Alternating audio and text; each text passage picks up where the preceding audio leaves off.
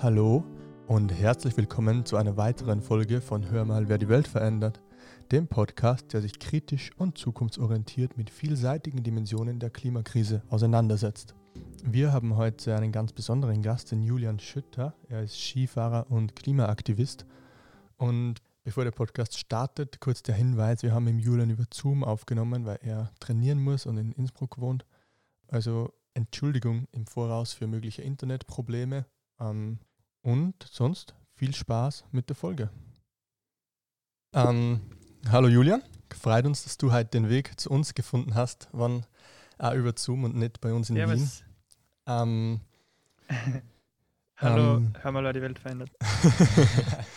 bei uns zu Gast ist eben heute der Julian Schütter. Du bist professioneller Skifahrer und Klimaaktivist, steht zumindest so in Wikipedia. Ähm, ja, genau. Und zu Beginn, wie geht's da? Wo bist? Und wie ist denn das so mit Skifahren und Aktivismus? Also, was für Skifahrer bist du und welcher Aktivist? Ja, zuerst noch Hallo an alle Gäste, an alle ZuhörerInnen der No Snow Show. Bei mir zu Gast heute ist der Podcast Hör mal, wer die Welt verändert. Hallo. Ja, äh, ich bin gerade in Innsbruck, mir geht's ganz gut, bin ein bisschen im Stress. Ich habe es leider nicht auf Wien geschafft, weil ich halt in Innsbruck bin und da einige Termine habe. Na, aber cool, dass wir es generell geschafft haben, auf jeden Fall. Ich bin auch froh, dass wir es so jetzt schaffen. Voll. Ähm, ja, du sagst, du fährst trainieren. Wir haben gesehen, du hast wieder trainieren am Schnee angefangen. Du hast ja, glaube ich, Meniskus auf jeden Fall und Kreuzband gerissen im Frühjahr. Genau, Kreuzband Ähm. Meniskus im Februar. Ja, wie, wie ist der Ja. Status der Verletzung? Also wann, wann steigst du wieder ein in, in den Na, warte mal, Weltcup? im Jänner habe ich mir es gerissen, sorry. Dass wir da jetzt keine Äh. Verbreiten. ähm, Im Jänner, mit der Jänner. und so der, der Reha-Plan läuft noch Plan? Also wann, wann planst du da oder wann hast du das Comeback anvisiert? Ja, so ein Reha-Plan ist sowieso eine Sache. Ähm, da muss man meistens eh schauen, wie es läuft und ständig wieder adaptieren. Ich war eigentlich schon vor ein paar Monaten einmal ziemlich bereit gewesen, zumindest ähm, ein bisschen zum Rutschen ähm, auf Schnee zu gehen und habe das dann aber nochmal zwei Monate verzögern müssen, weil mein Rücken Probleme gemacht hat und ähm, ich habe auch einen Bandscheibenvorfall. Das äh, hat, mich dann, hat das Ganze nochmal ein bisschen verzögert, aber es ist jetzt eigentlich halb so schlimm. Ich, hab, ich konnte dafür jetzt den Aufbau schneller machen, den ich halt sonst äh, über längere Zeit aufteilen müssen hätte, weil das Knie halt schon äh, sehr stabil ist. Okay, sehr gut. Das heißt, wir sehen die vielleicht die Saison wieder im Weltcup. Ja, die Saison habe ich äh, auf jeden Fall vor. Ich würde gern Dezember, spätestens Jänner wieder Rennen fahren. Sehr cool. Und ich hoffe auch, dass ich äh, wieder World Cup Rennen fahre, aber das ist nicht fix, weil ich mich zuerst wieder intern qualifizieren muss Mhm. für die World Cup Rennen. Ja, dann ähm, würde ich sagen, wir haben ja da heute eine Partnerfolge. Also die Folge wird einmal bei Hör mal, wer die Welt verändert und einmal bei Julian seiner No Snow Show hochgeladen. Ähm, dann würde ich sagen, nützen wir nur schnell die Möglichkeit, dass wir uns auch vorstellen. Ich bin der Zacharias. Unsere HörerInnen werden mich eh kennen. Ich studiere eben an der BOKU, wo wir gerade die Aufnahme machen und habe jetzt gerade meinen Master angefangen. Und wir haben auch heute bei Hör mal, wer die Welt verändert eine neue Stimme am Mikrofon. Und zwar der Andreas, das ist seine Podcast-Premiere. Andi, magst du du auch mal kurz vorstellen? Ja, sicher. Ähm, hi, bin der Andi. Ähm, bin technischer Student, also ein bisschen anders wie du, Zachi. Ähm, bin an der Johannes Kepler Universität in Linz und ja, ich bin da ein wenig dazu geraten, weil ich vielleicht ähnlich wie der Julian durch den Wintersport ein bisschen zum Thema Klimawandel gekommen bin und bin dann auch schon bald am Julian aufmerksam geworden. Habe dann in Sache darüber berichtet, dass der da ganz coole Form von Aktivismus macht und ja, so ist eins zum anderen gekommen und freue mich sehr, dass ich da bin. Nice. Was machst du für einen Wintersport? Ähm, ja, alles Mögliche. Ich habe als kleiner Bub immer ganz große Freude am Winter gehabt und habe früh schon Skifahren gelernt und große daran gehabt. Und habe aber traurigerweise halt feststellen müssen, dass in unserer Höhenlage einfach die, die Tage oder, oder Wochen weniger werden, wo geschlossene Schneedecke ist. Und dadurch bin ich als junger Bursche darauf aufmerksam geworden, dass sich da irgendwas verändert. Und so bin ich zu dem Thema gekommen. Und ich glaube, das ist bei, bei dir auch ähnlich und darum bin ich da auf dir ein bisschen gekommen und ja, freut mich sehr, dass ich dabei sein kann. Bei mir auch sehr. Ja, wir haben ähm, vorher schon kurz mit dir drüber geredet. Wir haben auf, nach, nachdem wir die ganz treu auf Instagram verfolgen, gesehen, dass du bei Servus TV eingeladen worden bist zu so einer Skisport-Klimawandel-Debatte. Ähm, und der andere und die haben uns das in unserer WG angeschaut, gestern, glaube ich, nachgeschaut ja. in der TV-Thek. Sind auf der Sofa gesessen und haben immer wieder auf Pause drücken müssen, weil wir uns so geärgert haben über die Aussagen, die da teilweise gefallen sind. Und ich habe mir nur ich habe mich nicht in die reinversetzen können, wie krantig das du gewesen sein musst, weil ich war schon extrem krantig daheim. Ähm, es, ist, es ist wie beim, wie beim, wie beim Rennen fahren, es ist das Gleiche. Zuschauen ist immer schlimmer wie selber, selber fahren oder selber da sitzen. Ja, es war einfach so, ihr wart doch zu Willkommen in Österreich, eine, äh, eine Runde im Fernsehen mit fünf Männern. Einmal mhm. ein junger Du und dann wahrscheinlich fünf Herren im, im Alter von 50 oder, oder drüber. Und die diskutieren da über mein, Nachhaltigkeit im Klima. Ja, der Meteorologe war noch ähm, Ü40, denke ich. Ja, genau. Stimmt. Aber der hat sich ja nicht wirklich beteiligt, oder? Nein. Ja, genau. In der Diskussion war er nicht Der beteiligt. hat nur zweimal seine, seine Zeichnungen ja. hergezeigt ja. von, von ein paar Graphen und ähm, Statistiken ja. zwischen drei einmal. Aber an der Diskussion, an der Diskussion selber hat er nicht wirklich teilgenommen. Ne? Ja, vielleicht an alle ZuhörerInnen, wir können ähm, den Link in die Show Notes packen, dann könnt ihr euch da kurz nachschauen, über was wir da reden. Ähm, ist auf jeden Fall wert, ähm, wenn auch vielleicht ein bisschen frustrierend. Wie hat es denn das ergeben, dass du dort bist und was hast du erwartet vor deinem Auftritt dort? Hast du gewusst, dass da so viel Gegenwind auf dich wartet? Ähm, ja, ich habe ja gewusst, wer meine Diskussionsteilnehmer sind. Mhm. Und ich habe gewusst, dass der Schröcksee, der Schröcksee ist bekannt als Klimawandelleugner, ähm, schon länger. Also das war jetzt kein keine Überraschung. Ähm, und ich habe auch gewusst, dass er sehr ein schwieriger Diskussionspartner sein kann. So ja. mit ähm, ausreden lassen. Ja, zum Beispiel. Ist, ja. ähm, der, der Herr Eigner, den habe ich davor nicht wirklich kennt, ich habe mich halt ein bisschen informiert und ich habe auch gewusst, dass er halt sehr ähm, stark in der Tourismusszene vertreten ist und auch sehr viele Tourismusregionen berät und so und dass er auch eher dazu neigt, sich die schöneren Zahlen herauszupicken. Mhm. ähm, beim, beim Herrn Wasmeier hätte ich eigentlich erwartet, dass er mehr auf meiner Seite steht. Da habe ich bis dann hier, bis dahin eigentlich schon Interviews gehört, wo, wo ich mir gedacht habe, okay, der ist, der ist cool. Ja. Mhm. Ähm, ist meiner Meinung, in den meisten Sachen zumindest. Ähm, und der Christoph Geiler, der vom Kurier. Ja, genau, ja, Kurier ja. war der. Der Sportreporter. Den habe ich schon persönlich kennen, mit dem habe ich auch schon zwei Interviews geführt und der ist eigentlich eh, ähm, auf meiner Seite, wenn, mhm. wenn ich das so sagen kann. Ja. Ähm, er hat halt nicht wirklich viel Redezeit gehabt in dem, Nein, nicht wirklich. In dem Gespräch. Ja, und wie denkst du jetzt danach drüber? Also, wir waren ja deswegen sehr grantig, weil wir hätten sie eigentlich erhofft, dass du jetzt da eine gute Bühne kriegst und da deine Ideen ein bisschen teilen kannst, aber im Endeffekt hast du ja nie wirklich ausreden dürfen. Ähm, hm. Ja, wie, wie fühlst, fühlst du da oder wie, wie denkst du da jetzt drüber nach dem Gespräch oder der Diskussion? Nachdem ich schon bei ein paar so Diskussionsrunden war, ähm, war mir das eigentlich klar, dass ich da nicht mehr wie ein paar vollständige Sätze ähm, zum Reden käme wäre. Also, es war ja fast nicht einmal das. Also. Nein, ich, also bei so, bei so Diskussionsrunden, es hört sich zwar viel an, wenn du sagst, wir diskutieren eine Stunde, aber wenn du dann merkst, es sind fünf, sechs Leute, dann sind das pro Person ähm, vielleicht zehn Minuten. Ja. Und das hört sich dann gar nicht mehr so viel und dann ist halt, musst halt auch noch irgendwie, wenn irgendwer äh, irgendwas für eine wirren Schwurbeleien außer Haut, dann musst du das einmal richtig stören und dass dann wirklich die, die Message, die du eigentlich transportieren willst, umbringst.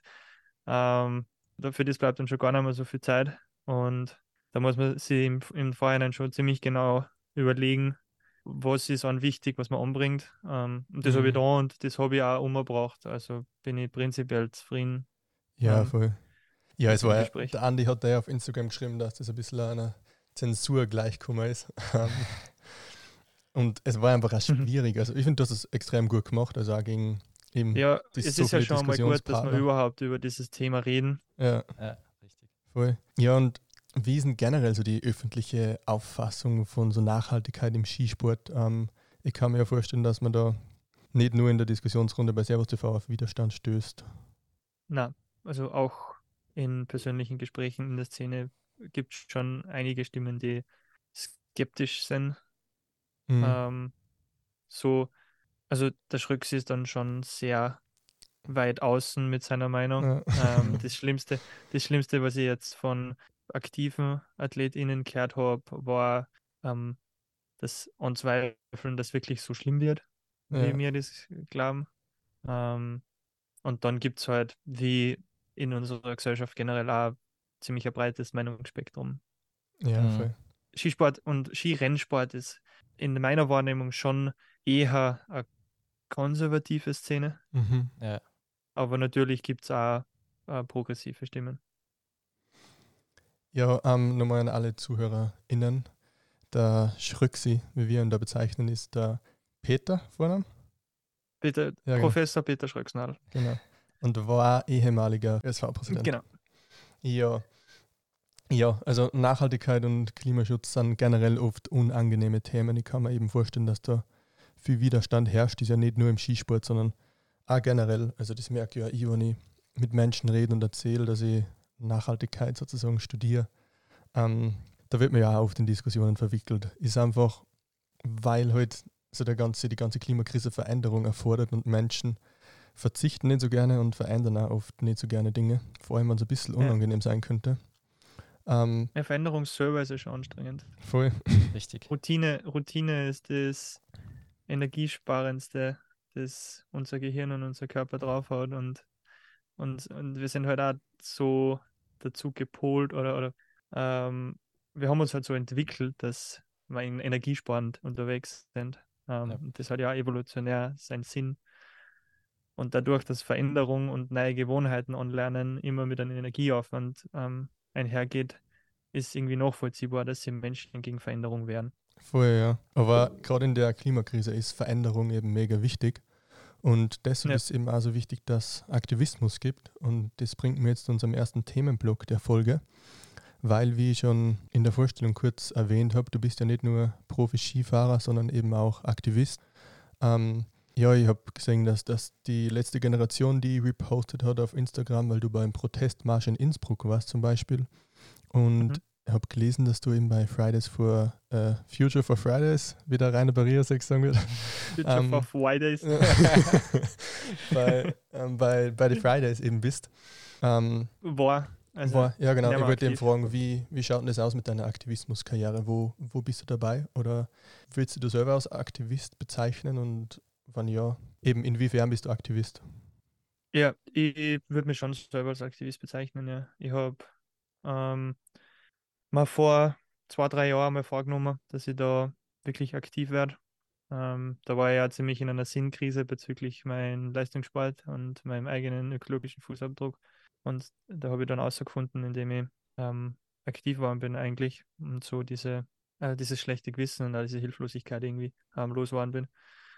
Ähm, und ich habe dann, ich bin zu der Zeit, bin ich dann auch nach Innsbruck gezogen und dann ähm, bin ich zu so einem ähm, weltweiten Klimastreik eigentlich gegangen in Innsbruck.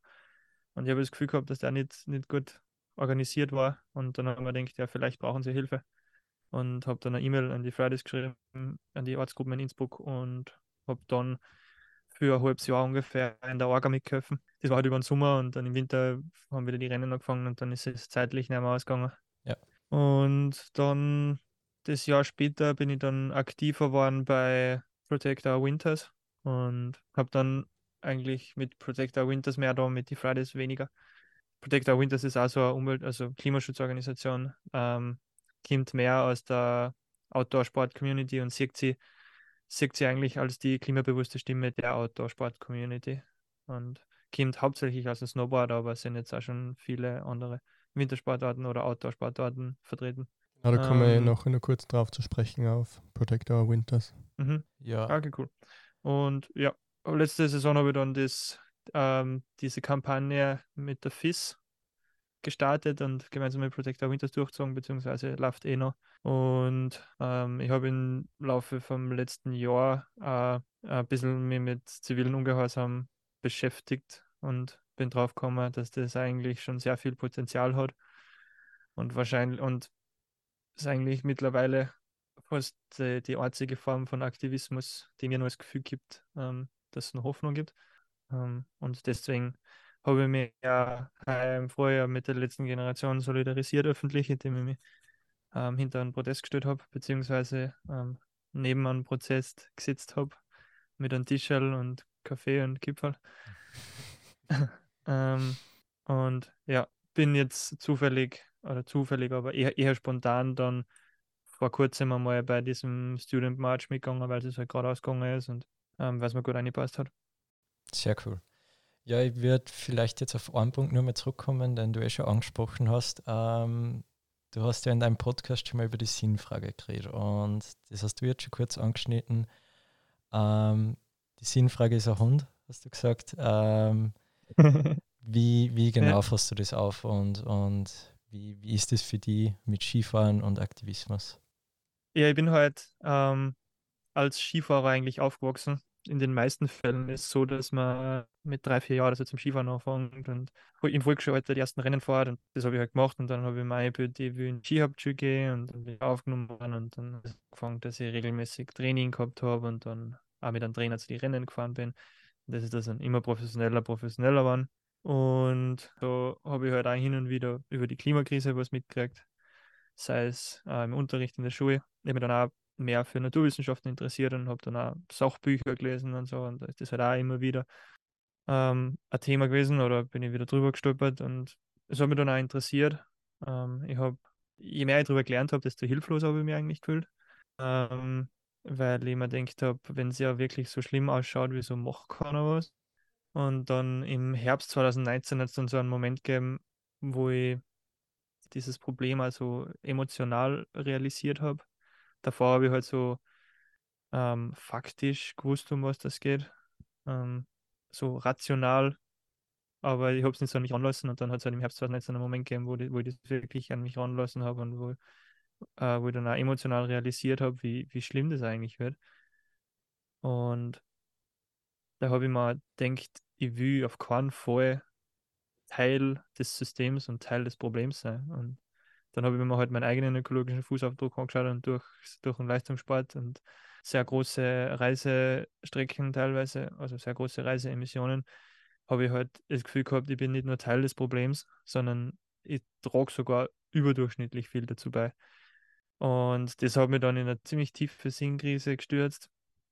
Ich habe eigentlich eine Saison lang nicht wirklich vor mir selber rechtfertigen können, was ich da eigentlich mache. War mir ziemlich sicher, dass ich meine Karriere beenden werde nach dieser Saison. Ähm, dadurch, dass ich das nicht rechtfertigen können habe, ist meine Motivation auch komplett weg gewesen eigentlich und damit auch mein Erfolg. Also ich bin dann eine sehr schlechte Saison gefahren. Ähm, hat man dann am Ende der Saison denkt, ja, die Entscheidung wird so abgenommen, ob ich noch weiterfahre oder nicht, weil ich sowieso aus dem Kader fliege und dann kann ich nicht mehr weiterfahren, kann ich mir nicht leisten. Und dann habe ich halt nochmal eine Chance gekriegt vom, vom Verband und das hat sich dann eigentlich ähm, falsch schon gefühlt, da wird es anzunehmen mit mir selber. Und dann habe ich gemeinsam mit meiner, mit meiner Psychologin eigentlich einen Weg gefunden aus diesem Dilemma, in dem, ich, in dem wir diesen Plan entwickelt haben, zu sagen, äh, ich mache weiterhin den Sport, ähm, probiere erfolgreich zu werden und dann meinen Einfluss und meine Plattform, die ich dadurch habe, zu nutzen, um halt mehr zu bewirken als schon anzurichten. Ja, sehr ja, cool. Das ist eigentlich seit, seit ungefähr dreieinhalb Jahren jetzt meine, meine Hauptmotivation. Das ist der Grund, wieso ich jeden Tag an mir arbeite. Ja. Und wie geht es dir da dabei? Ähm, bekommst du eher Zuspruch, eher Kritik? Ähm, wie wird das im, im Athletenkreis da aufgefasst? Und ja, fühlst du dich jetzt besser damit? Hm, ja, es geht mir jetzt viel, viel besser damit. Also ich habe ja da im Laufe der Zeit dann irgendwann realisiert, dass es eigentlich sehr dumm gewesen wäre, ähm, meine Karriere deswegen zu beenden, weil es halt nichts verändert hätte, weil einfach ähm, der Nächste meinen Platz gekriegt hat, die Trainings und die Rennen für mich gefahren war und es hätte sich nichts verändert. Und prinzipiell ähm, wäre es ja ein großer Fehler, wenn wir sagen würden, alle Menschen, die sich jetzt in Bereichen ähm, bewegen, die nicht nachhaltig sind, aber realisieren, dass da ein großes Problem ist. Wenn sie die überall aus diesen Bereichen zurückziehen würden, dann würden in diesen Bereichen immer nur Menschen überbleiben, das sowieso nicht interessiert und es wird sich wieder nichts ändern. Das heißt, es ist ja viel gescheiter, ähm, da zu bleiben, wo man ist und wo man bereits einen Einfluss hat und mein, mein Einfluss zu nutzen, um halt ähm, was zu verändern. Ähm, ja, ich habe das auch nicht, lange nicht so kommuniziert. Also das habe ich, wie gesagt, mit meiner Sportpsychologin ausgemacht. Und ähm, also mittlerweile sage ich es halt vielen, ähm, vor allem auch, weil, weil, ich, weil ich von, von Trainerseiten und so auch oft gefragt werde, wieso ich da so viel Aufwand reinstecke und wieso ich mich nicht mehr auf den Sport konzentriere. Und ich argumentiere das halt dann oft damit, dass das der Grund ist, wieso dass ich überhaupt die Motivation habe. Und wenn ich mit dem jetzt aufhören würde, dann wäre das für meine Karriere sehr schädlich, weil ich wahrscheinlich ziemlich schnell wieder in diesem, in diesem Modus wäre, wo ich gar nicht in den Spiegel schauen kann, wo ich nicht rechtfertigen kann, was ich da gerade tue. Ähm, aber, aber ich glaube, viele haben es immer noch nicht ganz so checkt, wie ich das mache. Aber findest du, dass du dadurch weniger Zeit für den Sport hast? Oder ist der Effekt größer, dass du mehr Motivation daraus ziehst? Also der Effekt, dass ich Motivation daraus ziehe, ist sicher riesengroß. Also ohne dem wäre ich nicht mehr Skifahrer. Ähm, aber ich muss trotzdem gleichzeitig schon auch schauen, dass meine sportliche Performance viel darunter leidet. Ähm, teilweise habe ich schon sehr, sehr viel und ähm, E-Mails und sowas zum Beantworten gibt und ähm, da muss ich schon öfters ähm, auch mal was absagen, ähm, weil ich halt dann doch Prioritäten setzen muss, ähm, um in Leistungssport wirklich auf einem hohen Niveau zu betreiben. Ja. Und ja, wie, also wie kommt es bei, ja. bei den Trainer oder anderen ja. Athleten an mit der, mit der letzten Generation, dass du die für die aussprichst? Ähm, kommt da eher Zuspruch, eher Gegenwind? Wie sind da so die, die Reaktionen? Eigentlich fast nur Gegenwind. Okay. also, also es geht von ähm, es hat eh noch nichts verändert und es wird auch nichts bewegen, ähm, bis wenn mir vor, wenn vor mir so einer sitzt und für ihn Zaum. Ähm, äh, ja, also das sind dann die radikaleren Stimmen. Mhm. Es gibt schon auch Leute, die eher einfach interessiert nachfragen, wie das so läuft, was da der Plan ist. Mhm. Genau. Ja, ist schon krass. Aber wie gehst du dann damit um? Also, wenn du sagst, dass es eben fast nur Gegenwind gibt, wenn da jetzt dann wer sagt, ähm, wenn von mir so einer sitzt, dann, dann fahre ich drüber. Also wie, wie schaffst du das, damit umzugehen oder wie gehst du damit um? Mhm. Wie gehe ich damit um? Ja, also so ins Mana. Also, was, was soll ich groß machen, wenn das, wenn das deren Meinung ist, dann, also ich, ich sage gerne schon. Also, was, es sind halt auch teilweise äh, Teamkollegen von mir. Mhm. Ähm, und irgendwie müssen wir halt auch dafür sorgen, dass man die Stimmung im Team nicht allzu sehr darunter leidet und deswegen reden wir oft einfach nicht über diese Themen. Ja, voll. Aber ähm, also, nimmst du dann die Kraft aber, aus ja, wenn ich, wenn ich gefragt werde, wieso oder was, dann, dann antworte ich drauf und wenn es nicht interessiert, dann lasse ich es sein. Hm. Ja, nimmst du dann die Kraft wirklich nur aus der Motivation, dass du sagst, ich kann mit, also du kannst mit deinem ökologischen Handabdruck dann so viel verändern? Oder gibt es Zuspruch, also hast du für irgendwo Zuspruch, so, also aus der Szene natürlich wahrscheinlich, also aus der Klimaszene, aber also privat oder so, dass dann Leute hinter dir stehen? Mhm. Oder beißt du da echt ganz allein durch? Ja, ja. Also aus der sozusagen erweiterten Klima, äh, erweiterten Skiszene gibt es viele Leute, die was hinter mir stehen und die mhm. das voll cool finden, was ich mache. Ähm, die sagen mir das auch oft und das gibt mir auch sehr viel Kraft. Also es gibt jetzt nicht nur Gegenwind. Ja. ja, voll. Ja, und jetzt haben wir eh vorher schon kurz ähm, angeschnitten, dass eben Aktivismus in Zeiten der Klimakrise sehr wichtig ist. Und ich wollte fragen, also zumindest mir geht es halt manchmal so, ich habe das Gefühl, jetzt gibt es die letzte Generation auch schon eine Zeit lang und es sind immer wieder Proteste, aber gefühlt nimmt die Aufmerksamkeit auch mit jedem Protest ab. Und ich frage mich halt manchmal, also der Reinhard Steurer hat ja in deinem Podcast gesagt, dass ziviler Ungehorsam das letzte Mittel ist, das uns noch bleibt. Also das letzte legitime Mittel. Mhm. mhm. Und ich denke mal, es gibt so die Aufmerksamkeit und es kommen immer mehr Leute dazu, aber trotzdem bewegt sie irgendwie wenig, trotzdem zivilen Ungehorsam. Und ich frage mich manchmal, mh, hm, ob im ziviler Ungehorsam noch reicht oder hast du das Gefühl, mh, hm, was müsste sich verändern, dass es noch mehr wirkt? So muss Aktivismus noch größer oder muss es noch extremer werden? Oder wie denkst du darüber? Ähm, ja, was in Bezug auf die letzte Generation jetzt ähm, am besten helfen würde, ist, wenn es einfach mehr werden. Mhm. Also, je mehr sie der Bewegung anschließen, je mehr Leute bereit sind, aktiv in den Protest zu gehen, desto eher erreicht die Bewegung ihre Ziele. Mhm. Also das ist, glaube ich, der kritische Punkt.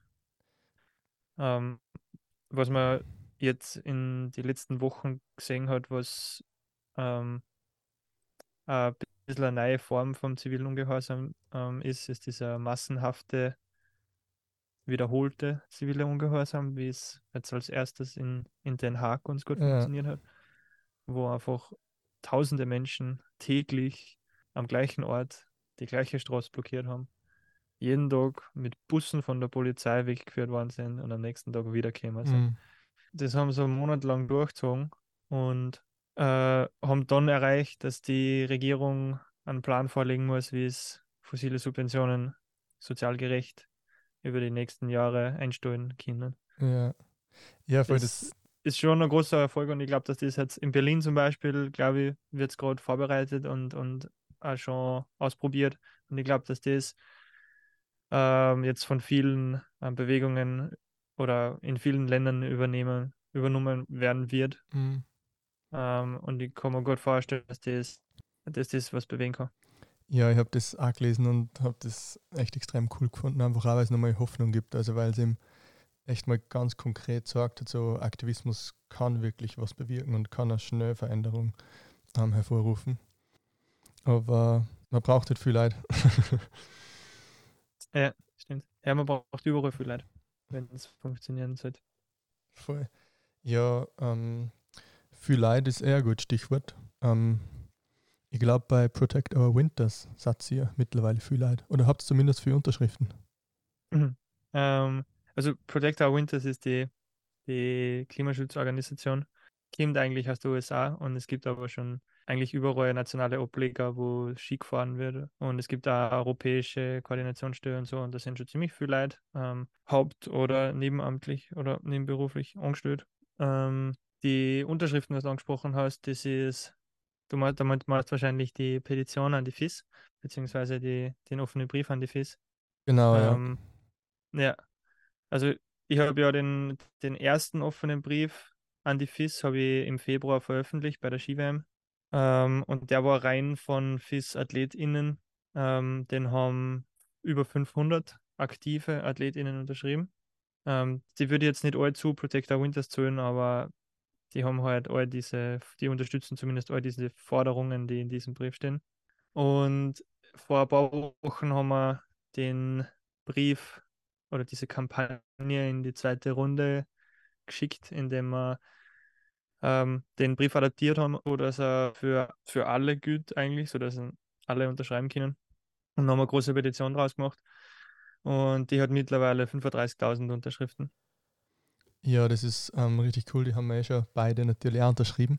Und wir Sehr cool. tun den Link in die, in die Folgenbeschreibung, dass die ZuhörerInnen von dem Podcast dann auch noch unterschreiben können. Dankeschön. Ja, ähm, deine Rolle bei Protect Winters ist ja, dass du dort im, im Athletenkreis bist, oder? Genau, in der Athletes Alliance. Okay. Ähm, wie, wie funktioniert das da? Wie, viel, wie viele Athleten seid ihr da? Was sind da eure Aufgaben? Für, für was werden die, die Athleten da genutzt? Wird da die, die Plattform von denen genutzt oder was mhm. ist da der Grund dahinter? Genau, das ist halt so aufgebaut, dass es mehrere verschiedene Alliances gibt. Also es gibt die Athleten Alliance, es gibt die Creative Alliance, es gibt die uh, Science Alliance und noch ein paar andere. Und also Sie haben es mal so mal so beschrieben, dass Sie sagen, Sie sehen die AthletInnen als ihre Superpower. Ähm, so in dem Sinn, dass sagen, über die Athleten erreichen es eine viel, viel größere Reichweite. Und also das ist eigentlich der, die, die, die Repräsentation und die Reichweite ist eigentlich das, was die Athletinnen in Pau einbringen. Ja, sehr cool. Und ich habe da gesehen, äh, also eh wie du schon gesagt hast, die Unterschriftenliste ist da eine Aktion von Pau. Dann habe ich auch gesehen, dass ihr ähm, in Schulen geht und dort für Aufklärung sorgt. Ähm, ja, was, was sind da konkret die Projekte und wie, wie bist du zufrieden damit, wie das funktioniert?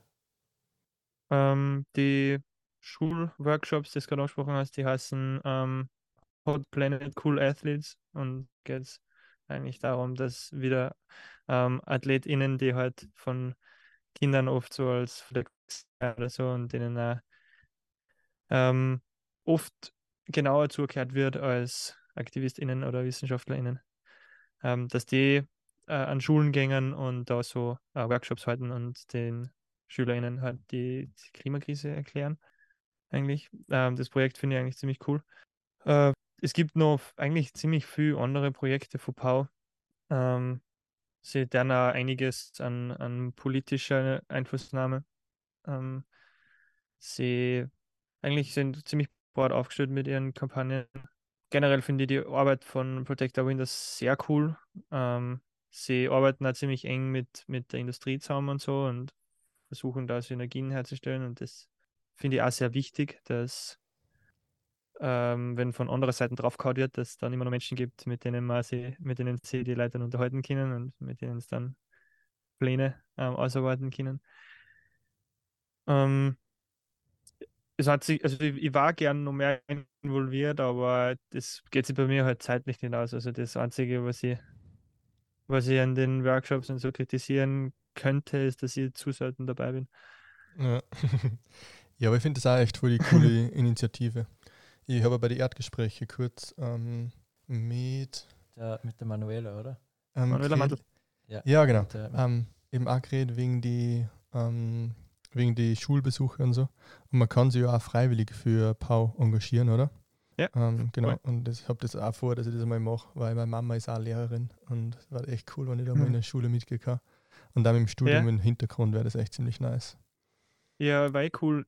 Ähm, in Wien braucht es ja noch mehr Leute von Pau. Ja?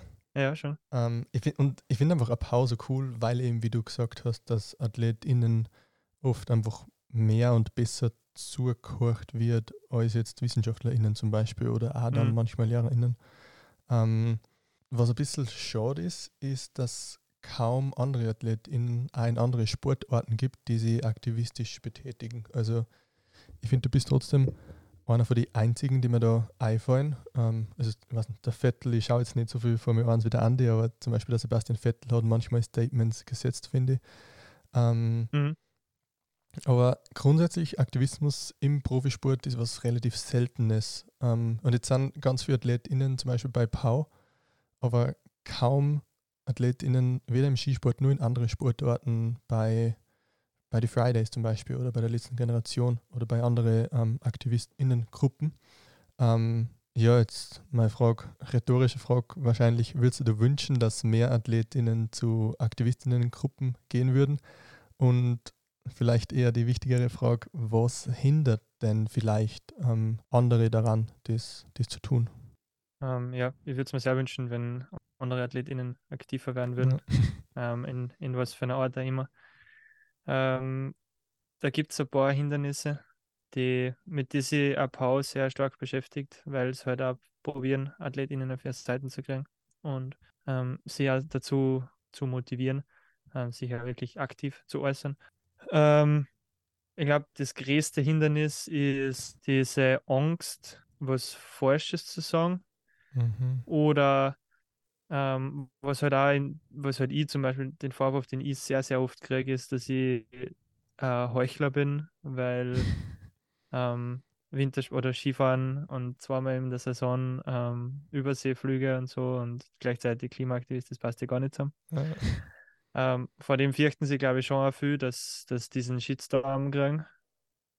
Ähm, und ich glaube, viele haben wir Angst, dass eine Sponsoren dann nicht mehr so interessiert sind oder abspringen, wenn sie da eine Position beziehen. Mhm.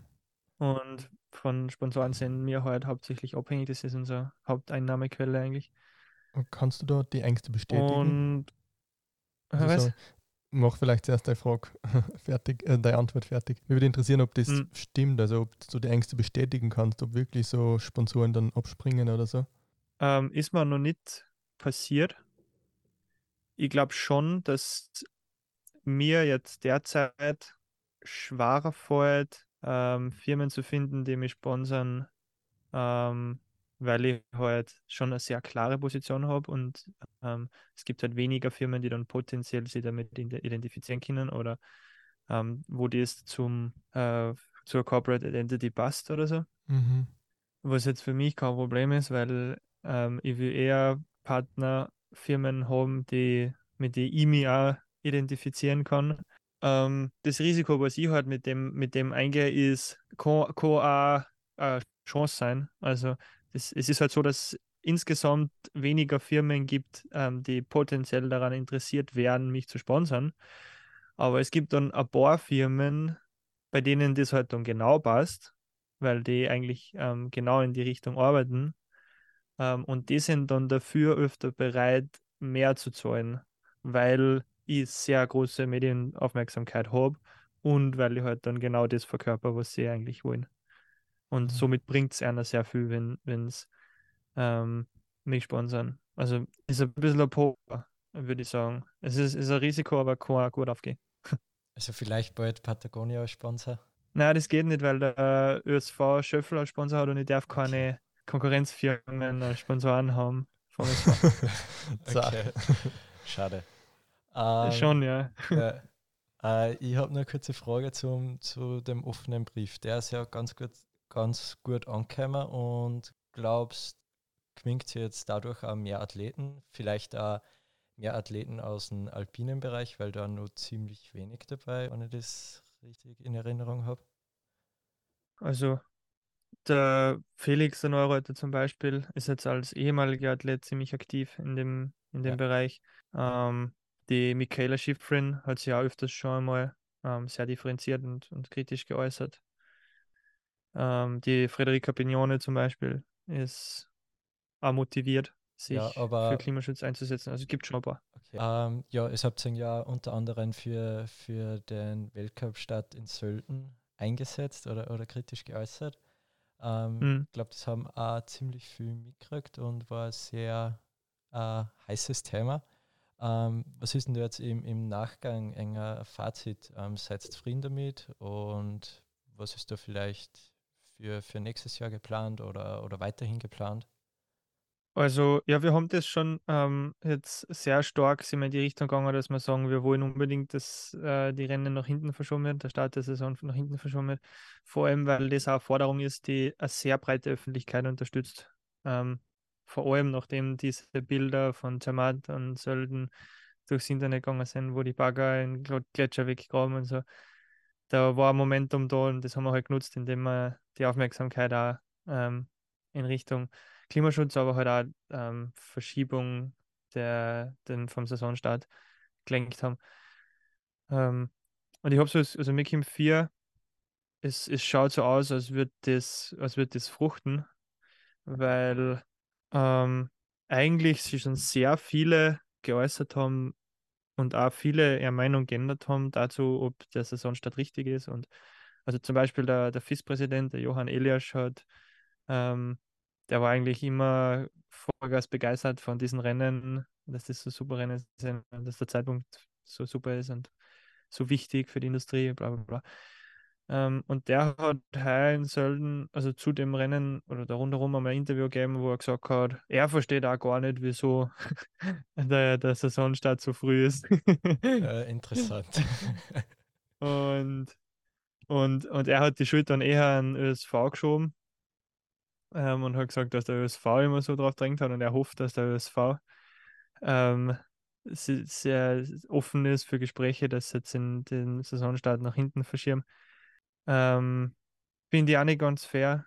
Also der ÖSV war da sicher nicht die einzige äh, Stimme, die dieses, diesen Zeitpunkt befürwortet hat in der Vergangenheit. Aber wenn er keinen Fehler eingestehen kann, dann sollte er, die, sollte er halt die Schuld woanders hinschieben, solange sich was bewegt, ist das okay für mich. Und ja, also was man auch so intern aus der Szene hört von Tourismusregion Sölden und so, schaut anscheinend ganz gut aus, dass der Saisonstart nächste, nächstes Jahr später erfolgt. Unser, unser Forderung, unsere Forderung war ja gewesen Ende November, das war um vier Wochen nach hinten. Ich kann mir gut vorstellen, dass dann nur zwei werden. War halt auch schon ein Erfolg, äh, Mhm. auf, aber nicht optimal.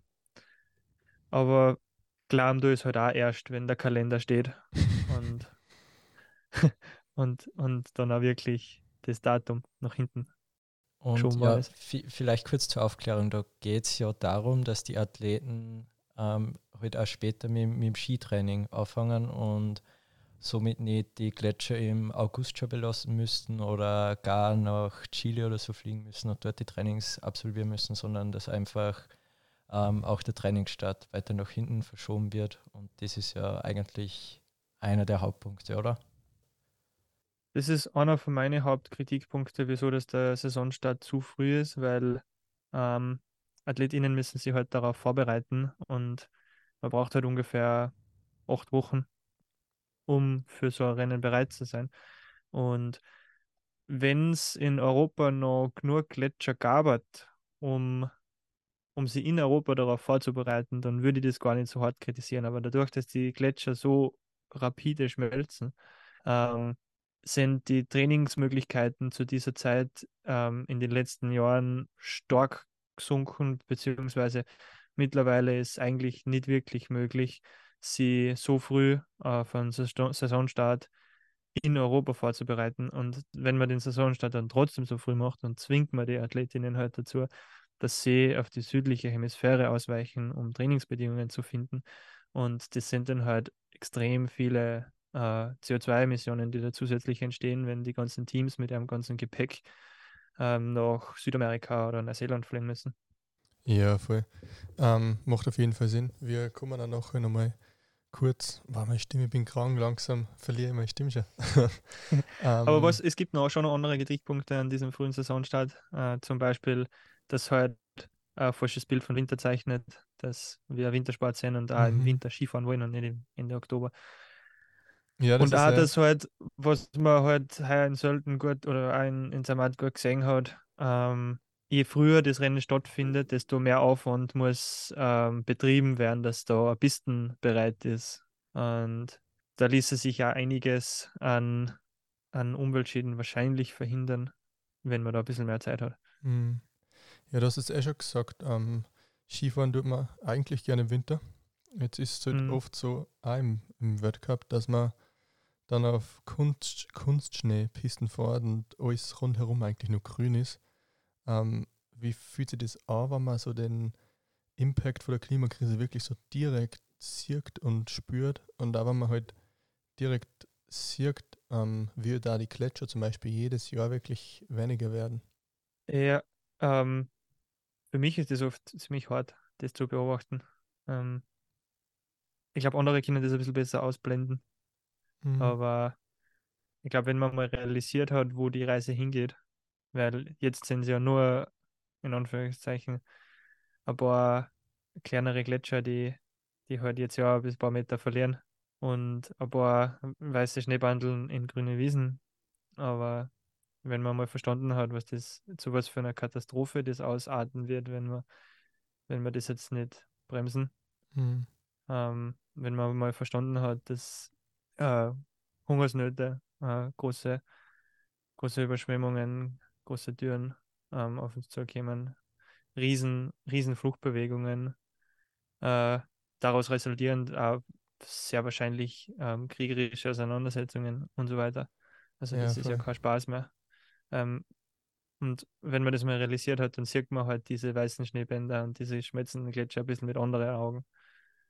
Ähm, und das macht mich dann schon oft ziemlich, ähm, das de deprimiert, de deprimiert mich dann schon äh, und äh, macht mir ziemlich, ziemlich ängstlich Mhm. gegenüber der Zukunft, wenn ich, wenn ich das dann so sehe. Ja, voll. Ähm, ja, jetzt, das, jetzt passt da Frage von weiter hinten so gut ein, dass ich die jetzt kurz vorziehe. Ähm, Wie schaut denn das also so ganz grundsätzlich aus? Also bei dir jetzt persönlich so, du hast dich jetzt viel mit der Klimakrise beschäftigt, du siehst die Auswirkungen. Ähm, also hast du viel Hoffnung für Zukunft oder ist das eher Angst? Also so glaubst du, schaffen wir das noch alles oder fahren wir den ganzen Wagen eher gegen die Wand? Also nüchtern betrachtet äh, ist die um einiges wahrscheinlichere Variante, dass, dass wir die Kurven näher kriegen. Also, Mhm. wenn man sieht, ähm, wie spürbar die Auswirkungen jetzt schon sind, gleichzeitig wie, äh, wie tief die Allgemeinheit noch in dieser Verdrängung drinnen ist und gleichzeitig wie steil die Kurven der globalen jährlichen Emissionen weiterhin steigt, ähm, dann sehe ich da nüchtern betrachtet eigentlich schaut das für mich eher düster aus. Mhm. Ähm, aber auf der anderen Seite gibt es dann schon auch wieder Momente der Hoffnung, wo ich mir denke, ähm, wo, wo, vor allem im Aktivismus, eigentlich hauptsächlich der Aktivismus ist das, was mir noch Hoffnung gibt. Wenn ich Leute sehe, die sie, äh, die wirklich so viel opfern, ähm, damit wir irgendwie vielleicht noch die Kurven da kratzen, dass sie, dass sie Leute in einer Freizeit äh, auf die Straßen kleben, verhaften lassen, ähm, einen, einen, einen Lebenslauf riskieren, ähm, teilweise, so wie es in Deutschland ist, wirklich längere Haftstrafen in Kauf nehmen für, für, für eine Sache, die was eigentlich äh, allen zugutekommt. Mhm. Ähm, und wenn ich mir dann gleichzeitig auch die Geschichte von zivilen Widerstand und Protestbewegungen anschaue und, und oft sehe, dass ähm, so Bewegungen schon öfters äh, in Situationen waren, die eigentlich aussichtslos ähm, erschienen haben und dann mit, mit friedlichem zivilen Widerstand meistens so eigentlich das Unmögliche möglich gemacht haben und innerhalb von kürzerer Zeit ähm, die Gesellschaft komplett auf den Kopf gestellt haben, dann, dann gibt mir das dann doch wieder ziemlich viel Hoffnung, dass wir es vielleicht doch noch dran können. Ja. Also du, ich glaube tatsächlich, da sind wir uns ziemlich ähnlich. Es wirkt zumindest auch deine Erläuterungen nach, als würdest du ein wenig schwanken zwischen Hoffnungslosigkeit und Hoffnung. Ähm, ist bei mir einfach auch ziemlich ähnlich, muss ich sagen. Also Mhm. einerseits auch auf der Uni ist das halt echt cool, weil dann hat man ganz viel motivierte Leute ähm, und wirklich Leute, die coole Sachen umsetzen, coole Projekte umsetzen, sie aktivistisch ähm, engagieren. Und dann denke ich mir safe so, es geht irgendwie. Aber Mhm. andererseits dann, so wie gestern, wenn dann der Schröcksi sagt, ja, wenn wir nur noch 2 Milliarden Leute sind und nicht mehr 8 oder 9, dann haben wir eh nicht mehr so viele Emissionen, das ist eh egal. Ähm, dann, weiß nicht, dann denke ich mir halt schon, Das ist, das ist Faschismus. ja, es ist echt, also es ist echt richtig arg, ja. Ich, Das ist ich, ich glaube nicht, was. Sagen, ja. wir sollten wir einfach wieder die, also die Zivilisation dezimieren, dezimieren, also die Bevölkerung dezimieren. Das ist Ökofaschismus. Ja, und vor allem dann sagt es wieder so ein klassischer alter weißer Mann und so, es trifft dann genau die Menschen und es trifft da jetzt schon genau die Menschen, die sterben, die was gar nichts dafür können. Ähm, Ja. Ja, das ist halt die krasse Ungerechtigkeit in der Klimakrise, oder? Dass die, was am wenigsten dazu beitragen, am meisten drunter leiden. mhm. Ja. Ja, und das ist einfach oft. Das hat mich gestern auch sehr gestört, also gestern äh, letztens bei dieser Diskussion. Das war halt schon wieder so eine ah, privilegierte Runde. Ja, voll. Ja. Aber es werden nicht andere diskriminiert, sondern der Skisport wird diskriminiert. Na, das ist echt. ähm, naja, aber ähm, ja, gehen wir nochmal kurz zu unserem Skisport. Das ist ja immerhin das Thema der Folge und auch unser zweiter Themenblock. Und die No Snow Show, dein Podcast beschäftigt sich ja eben mit der Klimakrise und mit dem Skisport. Und du hast ja jetzt schon einige Folgen gemacht. Und Mhm. so kurzes, kurzes, knackiges Fazit vielleicht. Was hast du bis jetzt so gelernt? Wie lange wird es das Ski-Business noch geben, wie wir es kennen? Ähm, du Mhm. hast ja mit Experten von Energie und Schneesicherheit geredet. Also kurz Cool. gesagt, können wir noch lange Skifahren? Schaut ganz gut aus, ja. Solange die Welt um uns noch steht, ähm, wird Skifahren auch noch möglich sein.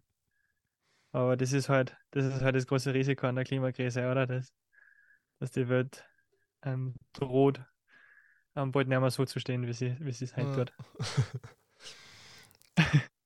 ähm, aber also geht sich das so eben aus von der Energie, geht sich das aus von der Erwerbung, dass also der Profi-Skisport und eben auch so der Breitensport ähm, nach wie vor wirklich Skifahren kann, so wie man es kennt. Beziehungsweise glaubst Ähm, du, ist eine sozialverträgliche ja, es- es wird- Entwicklung auch noch möglich oder ist es dann eher mehr so ein reichen Ding in Zukunft? Ist ja jetzt schon fast. Ja, also der Trend geht auf jeden Fall in die Richtung, dass das immer elitärer wird, das Skifahren. Hm. Ähm, durch die, durch die Erhitzung ähm, ist halt auch so, dass einige Skigebiete äh, in Zukunft wegfallen werden, beziehungsweise es fallen ja jetzt schon ähm, Skigebiete weg. Nämlich die, die was zu tief liegen. Ähm, Im Alpenraum kann man auch sagen, sie werden so vom Rand weggefressen, weil am Rand von den Alpen halt die Berge nicht so hoch sind. Ähm, in höheren Lagen wird es äh, noch länger äh, möglich sein, äh, hauptsächlich Kunstschnee zu produzieren. Also der natürlich, die natürliche Schneedecken wird, wird abnehmen. Hm. Ähm, die natürliche Schneedecken wird halt nicht nur, sie wird nicht nur insgesamt dünner, sondern sie wird auch, die Saison Winter wird auch kürzer. Das heißt, die Tage im Winter mit einer Schneebedeckung werden weniger werden. Ähm, deswegen wird, wird der Wintersport halt eher in den höheren Lagen stattfinden. Und diese, die Skigebiete, die es noch am längsten geben wird, sind wahrscheinlich die heutigen Gletscherskigebiete. Das ähm, in den drei sind und dann werden das halt nur mehr Winterskigebiete sein. Mhm. Und ähm, bei denen werden wir aber auch technische, Schnee, äh, technische Beschneiung benötigen, um Schneesicherheit gewährleisten zu können. Das heißt, die Powder Dog werden auf jeden Fall weniger werden, Aua. was sehr schade ist und was mir im Herzen weh tut. Ja. Ähm, aber prinzipiell Skifahren, ähm, Skitourismus wird es schon noch länger geben. Also bevor es so schlimm wird, dass man näher mal Skifahren gehen können, ähm, glaube ich, haben wir größere Probleme. Okay. Es wird halt dadurch, dass halt auch immer mehr, dass halt der Platz, w- wo man Skifahren kann, also die Anzahl der Skigebiete, die es gibt, ähm, weniger werden. Ähm, und dadurch der Aufwand auch immer größer wird, äh, Schneesicherheit zu gewährleisten. Dadurch, dass man bessere Beschneiungsanlagen braucht und so weiter, wird es halt auch immer teurer und somit elitärer. Und das ist eine große Herausforderung von dem Sport, glaube ich, dass das nicht irgendwann ein reiner Luxussport ist. Ja. Ja, und wie ist das aktuell im Skibusiness oder Skizirkus ähm, mit den Emissionen? Wo, wo liegen da die meisten Emissionen? Wo kann man da den Hebel ansetzen für Verbesserungen? Also das ist eigentlich beim Rennsport das gleiche wie beim Breitensport. Die, der allergrößte Teil der Emissionen kommt von der An- und Abreise. Ja. Ähm, sei es im Leistungssport ähm, die An- und Abreise von Teams und AthletInnen, von Publikum und im Breitensport halt die An- und Abreise von äh, den BreitensportlerInnen. Ähm, Okay. Da, da könnt, also da, das ist ein riesengroßer Hebel. Ähm, wenn man da ansetzt, würde man den Sport auch um einiges nachhaltiger machen. Also wir reden da ungefähr von 70 Prozent von den Gesamtemissionen. Da könnte man viel machen, aber insgesamt ist der Sport halt auch äh, ein Teil von, von einer Gesellschaft und ähm, abhängig von Infrastruktur, die Sportplayer, ähm, Player, also die Tourismusregionen und so auch nicht alles selber bauen und bereitstellen. Ähm, und deswegen der Sport ein bisschen was machen, indem er äh, die Leute dazu motiviert, ähm, mit öffentlichen Verkehrsmitteln anzureisen. Ähm, aber insgesamt wird sich auch groß nichts ändern, solange man nicht als Gesellschaft generell die Art verändern, wie wir uns fortbewegen. Ja. Ähm, und wie ist das eben im Profibereich? Wie, wie reisen die Athleten an? Weil, oder wie machst das du anders? Weil ihr und der Zachi freuen sich jedes Mal, wenn wir sehen, dass du mit, mit dem Zug wieder zum Training fährst oder zu Mhm. irgendeinem Rennen, was wir sehr cool finden. Aber wie handeln das andere Athleten? Ähm, da gibt es bestimmt auch Optimierungspotenzial. Da gäbe es Optimierungspotenzial, ja. Also die meisten zu Trainings und so fahren ähm, entweder selber mit dem privaten Auto oder mit Teambus. Also da werden dann schon oft ähm, Fahrgemeinschaften gebildet, weil unsere Trainer ja also Busse haben, ähm, wo es auch wen mitnehmen. Ähm, Wenn es weiter weg geht, so außerhalb von die Alpen, eigentlich ähm, und so die, die Top-AthletInnen ähm, gönnen sich schon auch hin und wieder mal einen Hubschrauber oder einen Privatjet oder äh, an, an, an ein Privatflugzeug. Die, die Michaela Schifrin eher nicht so, was wir so gehört haben. Mit, mit Hubschrauber und, und Privatflugzeug, oder? Ähm, ja, ich meine, die Mika fliegt schon auch viel.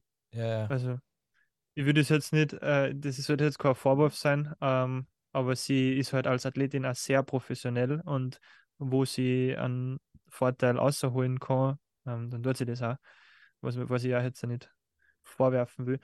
Aber ähm, da gibt es eine lustige Geschichte dazu. Ähm, letzte, letzten Februar bei der Ski-WM in Maribel ähm, war sie, waren sie halt in einem Hotel und sie hat, ist geplant, dass sie an einem bestimmten Tag trainieren fährt, äh, ein bisschen weiter weg, nicht in dem Skigebiet selber, sondern im nächsten oder so. Und da war sie, oder da ist sie halt eine Dreiviertelstunde mit dem Auto hingefahren. Und das Hotel hätte aber, das Hotel war halt ziemlich ein nobles Hotel und das hat halt auch einen eigenen Hubschrauber gehabt. Und das Hotel hat ja dann angeboten, ähm, einen Hubschrauber zu benutzen, um zum Training zu fliegen.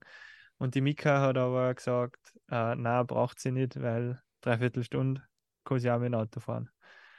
Und es waren aber KlimaaktivistInnen da vor Ort und die haben mitgekriegt, dass da ein Hubschrauber ist und, und haben geglaubt, dass die Mika mit dem fliegen will und haben den dann blockiert.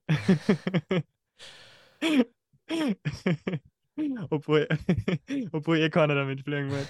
das ist geil. war Ja, wert. Geschichte. Ja, und ähm, was sind andere Einsparungspotenziale von dir noch, was du anders machst, wo man sagen kann, das wäre cool, wenn das andere Athleten auch machen würden. Also das mit öffentlich Anreisen ist ja eine mega coole Sache und ich glaube, in Österreich könnte man sicher für ein paar Trainingstage oder auch das ein oder andere Rennen mehr nutzen. Ähm, Gibt es da sonst noch Sachen, was du sagst, boah, das würde ich richtig cool finden, wenn das andere Athleten auch machen? ähm, Aktivismus betreiben. Also, das ist, das ist der Hebel. Also, da, da kannst du nur so viel herumfliegen, ähm, wenn es die aktiv dafür einsetzt, dass die Rahmenbedingungen so ändern, dass man nicht mehr so viel herumfliegen kann. Ähm, dann so, so, so viel kostet, vor allem wenn du erfolgreich und bekannt als, als Leistungssportlerin bist, äh, so viel kostet mit deinem eigenen Fußabdruck gar nicht reduzieren, dass, dass, dass sie das aufhebt. Aber ähm, wo, wo, wobei ich jetzt auch noch herausstich, ist zum Beispiel, dass ich mich vegetarisch-vegan ernähre, ähm, dass ich in einer kleinen WG wohne, dass ich gar kein Auto besitze. Ja, Und dass die aktivistisch sozusagen. Aber ja, das ist alles nebensächlich eigentlich. Das ist alles, das ist eher fürs gute Gewissen und so ein bisschen Ja. Vorbildwirkung erfüllen und so, aber Ja. ähm, wenn wer wirklich, also wenn ich mir wirklich was wünschen könnte, dass andere Athletinnen auch noch mehr lernen, dann ist das auf jeden Fall Stellung beziehen, aktiv sie für einen Wandel einsetzen. Ja. ja, und du sagst, du würdest das wünschen. Ähm, sorry, ich würde mir es auch wünschen, natürlich. Ähm, findest du, also machen sich andere Athletinnen auch Sorgen so ein bisschen um die Existenz von ihrem Sport, nachdem man es eben so direkt eben so die Auswirkungen sieht? Und ähm, natürlich würde es wünschen, dass sie sich aktivistisch betätigen und dass sie solche Maßnahmen ergreifen. Findest du, müssten sie das eigentlich auch mehr machen? Also würdest du so sagen, das ist irgendwie ein bisschen die ein Zeiten, wann halt so die Krise, schon so extrem ist, so ein bisschen die Verantwortung für die, für die AthletInnen, dass irgendwie handeln und vielleicht auch ähm, eine Stimme erheben. Also würdest du sagen, so Athletinnen haben eine gewisse Individualverantwortung oder ähm, liegt die Verantwortung woanders? Ähm, ich würde jetzt nicht sagen, dass äh, AthletInnen ähm, mehr Individualverantwortung haben als andere Menschen. Mhm. Also nur weil man jetzt gut in einem bestimmten Sport ist, heißt es nicht, dass man irgendwie gesellschaftlich eine höhere Verantwortung für irgendwas hat. Voll. Gleichzeitig ähm, aber auch so, dass jeder Mensch ähm, zu dieser Frage eine gewisse Verantwortung hat. Beziehungsweise finde ich nicht, dass sowas wie Neutralität in diesem Thema noch gibt. Ähm, dadurch, dass die Klimakrise so extrem ungerecht ist, ähm, finde ich, dass nur zwei Positionen gibt, nämlich entweder man stellt sich aktiv gegen die Ungerechtigkeit ähm, und alles andere, ähm, was man macht, dann steht man eigentlich auf der falschen Seite. Ähm, das heißt, sobald man versucht, sich ähm, neutral in diesem Thema zu verhalten, unterstützt man eigentlich den Status quo und somit die Un Ungerechtigkeit. Ähm, und das, das gilt dann auch für AthletInnen. Also, ähm, sie haben in meinen Augen die gleiche Verantwortung wie alle anderen Menschen auch und können entweder Teil der Lösung oder Teil der Ungerechtigkeit sein. Ja, ähm, aber findest du, dass denen das Problem bewusst ist oder haben sie so in, in ihren Trainingsalltag vertieft, dass sie das ausblenden können oder, oder komplett nicht wahrnehmen, was, was ich jetzt mal nicht glauben würde. Aber ähm, hm. wie, wie nimmst du die Auffassung da wahr bei, bei deinen Kollegen? Sehr unterschiedlich. Also es gibt einige, die sehr reflektiert und aufgeklärt sind, aber eher nicht daran glauben, dass sie jetzt so viel bewirken können. Beziehungsweise auch die anderen Gründe, die ich vorher aufgezählt habe, dass ähm, nicht eher eine Sponsoren, eine Karriere, einen Ruf riskieren wollen oder ähm, keinen Shitstorm riskieren wollen. Es gibt aber dann viele auch noch, die was, die was das halt sehr konsequent verdrängen. Mhm. Also es stimmt schon, dass viele ähm, LeistungssportlerInnen sie sehr stark auf, das, auf ihren Sport konzentrieren und sehr viel drumherum ähm, ausblenden. Und das schaffen sie dann halt bei der Klimakrise auch ganz gut. Okay. Ja, und angenommen, es würden jetzt viele Athletinnen deinen Podcast hören und dann sagen, ja, will auch mich aktivistisch betätigen. Ähm, was wäre dann so das, das Best-Case-Szenario, was man bei ja, der FIS bewegen könnte oder, oder welche Maßnahmen würdest du wünschen? In der FIS? Ja. Ähm, meine Hauptforderung oder das, was ich mir vorstellen würde, was die FIS jetzt äh, da sollte und kund, ist eigentlich, ähm, dass transparent werden und dass eine konsistente ähm, Nachhaltigkeitsstrategie ausarbeiten, die uns ähm, zu den Zielen führt, die was sie die FIS schon selber gesetzt hat. Die FIS hat nämlich vor vier Jahren ähm, den UN Sports for Climate Action Framework unterschrieben. Das ist ein Rahmenvertrag von den Vereinten Nationen, ähm, womit sie sich dazu verpflichtet haben, dass sie eine ähm, Emissionen bis 2030 halbieren und bis 2040 klimaneutral werden. Und das war vor vier Jahren. Die FIS hat es bis heute noch nicht geschafft ähm, ihre eigenen Emissionen überhaupt nachvollziehbar zu berechnen. Also wir, wir wissen nach vier Jahren noch immer nicht, wie viel eigentlich halbiert kehrt bis 2030. ähm, das heißt, wir sind echt auf einem schlechten Weg. Ähm, und das, also das wäre eigentlich das, was die FIS jetzt machen müssen. Ähm, wirklich ernsthaft, wissenschaftlich die eigenen Emissionen berechnen ähm, und dann Leute beauftragen, die das viel besser kennen wie ich, ähm, eine Strategie auszuarbeiten, wie es genau diese Ziele erreichen können, diese Emissionsreduktionen. Äh, und dann können wir jetzt ja unsere Emissionen veröffentlichen und dann kann man zuschauen, wie sie jetzt ja sinken und das war ja. wunderschön und dann brauchen ja. wir kein Regenwaldprojekt mehr, das was komplett unglaubwürdig ist, ähm, ähm, damit wir uns klimapositiv nennen können, ja. was wir nicht sein. Das war, das war meine Traumvorstellung. Okay, ja, weil die nächste Frage wäre gewesen, was wären jetzt äh, Maßnahmen, die was man rasch und einfach umsetzen könnte und da wäre dann vermutlich deine Antwort mal einfach Transparenz und ähm, Emissionen mal richtig ähm, ermitteln. Ist das wäre ein guter Anfang, ja. ja. Ja. Und vielleicht so Behauptungen wie klimapositiv be ähm, näher, mal, näher mal behaupten. Aber ich habe so das Gefühl, dass das eh näher mal da werden. Also, mit Kim 4, die FIS hat damit aufgehört. Zumindest, die FIS hat vor kurzem so einen äh, so eine Zeitschrift veröffentlicht, die was einmal im Jahr kommt, wo halt ähm, die ganzen Abteilungen und so einen Absatz schreiben und auch der Präsident. Und da ist und der Präsident hat auch sehr viel über Nachhaltigkeit geschrieben und die Nachhaltigkeitsdirektorin ähm, hat auch einen eigenen Beitrag geschrieben und in keinem von beiden ist das Wort klimapositiv gestanden, mhm. sondern sie haben sie mehr auf ähm, darauf bezogen, dass sie ja eh schon diesen, diesen Rahmenvertrag unterschrieben haben.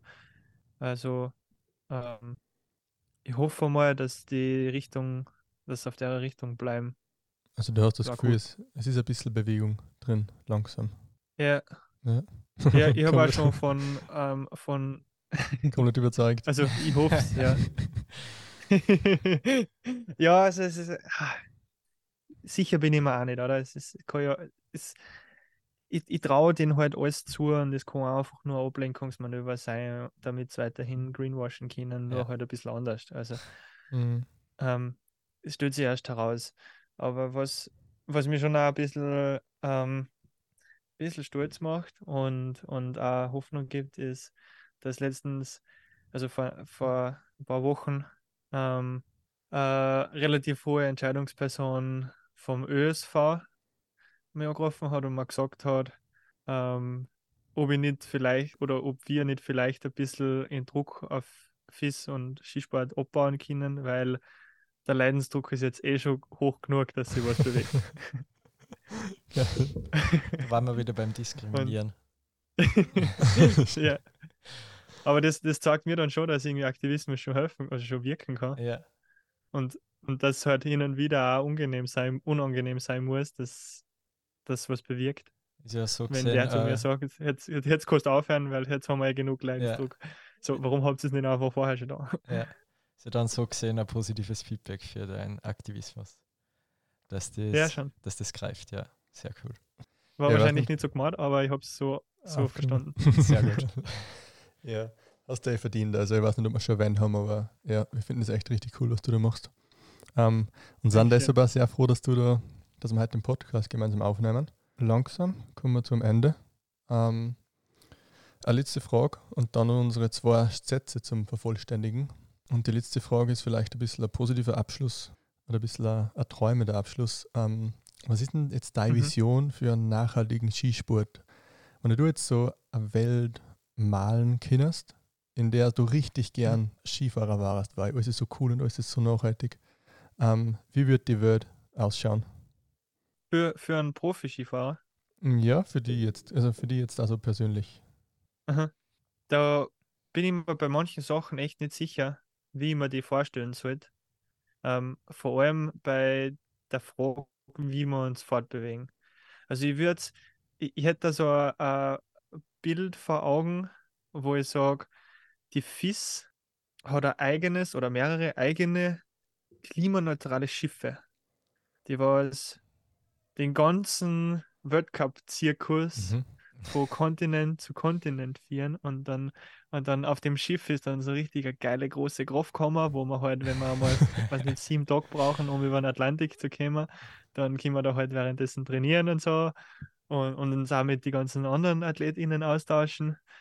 Ähm, und im Landesinneren ähm, würden wir uns dann halt mit dem Zug ähm, fortbewegen und dann hätten wir auch so richtig feine große Schlafabteile in diesen Zügen.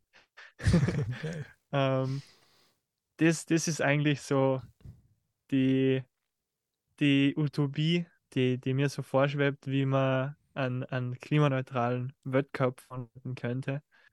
Ähm, die etwas realistischere Variante davon ist vielleicht einfach, dass man mit Fliegerflügen die klimaneutral abwerfen. Ja. Aber das war lange nicht so cool.